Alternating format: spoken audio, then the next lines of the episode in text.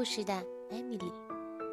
今天是二零二零年的二月十四号，在这个特殊的情人节里，我想要给大家分享的故事叫做《忘了说我爱你》。希望听过之后呢，大家要对自己最爱的人说一句“我爱你”。这个故事是关于小熊和他妈妈在一个忙碌的早晨发生的事情。现在，让我们一起去看看发生了什么吧。小熊比利一觉醒来，发现他的小兔子掉到了床下。别躲了，小兔子，我都看见你了。说着，比利一把抓住了小兔子的胳膊，就把它拽上了床。新的一天开始了，忙碌的早晨也开始了。哎，该吃早饭了！妈妈在楼下着急地叫着。等一下，比利说：“小兔子在跟我捣乱呢，我没法起床。”现在该吃早饭了，可是呀，比利磨磨蹭蹭的穿完了衣服，下了楼。妈妈说：“快吃早饭吧。”比利说：“等一下，小兔子它不肯吃鸡蛋。”哎呀，你快点张开嘴巴呀，小兔子啊！哼，你们看，小兔子正把头歪向另一边，比利正拿着勺子假装在喂它鸡蛋呢。可是比利他自己吃了没有呀？接下来。比利和小兔子要去楼上换衣服了。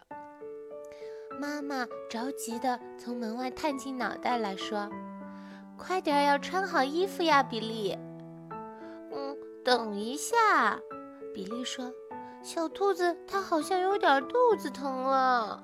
”比利正穿着睡衣抱着小兔子，在研究它的肚子呢。哎呀！比利呀，快来刷牙吧！妈妈又来喊。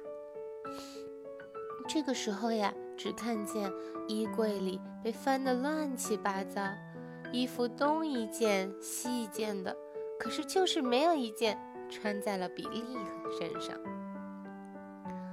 等一下，等一下！比利说：“小兔子的扣子系错了。”妈妈说：“比利。”你快把自己的衣服先穿完了，再跟小兔子玩儿。看来妈妈是有点着急了。好不容易，比利终于把自己的衣服和小兔子的衣服都穿完了。妈妈说：“哎呀，你总算穿好了。哎呀，我把你的靴子放到哪儿去了呀？”嘿嘿嘿嘿，你看，在我的脚上穿着呢。比利笑了起来。哦，对呀，妈妈也笑了。来，快穿上你的外套，我们要赶紧走了，要不然就要迟到了。但是这个时候，比利穿上外套却没有往门外走，而是一转身冲上了楼。他边跑边喊：“等一下，我的小兔子还没和他的好朋友说再见呢。”在去幼儿园的路上呀，比利把午餐盒和小兔子顶在头上走。妈妈说：“小心啊，比利。”我非常小心啊，比利说：“就是小兔子，它总是不肯好好的坐着，我怕它掉下来。”妈妈撑着伞，在雨里，一边回头看比利。一边着急地向前快步走着，突然只听“扑通”一声，比利的午餐盒掉在了地上，摔开了。这下妈妈真的生气了：“比利，我们真的要迟到了！快把你的小兔子给我！”于是呀，妈妈就把小兔子放在了自己的包里，撑着伞，赶紧走，比利。他们母子俩一个在前，一个在后，快步地走着。但是呀，他们已经太迟了，剩下的路只能跑着去了。在风雨中，他们手拉手一起向前快跑着，终于来到了幼儿园。哎呀，你们可算来了！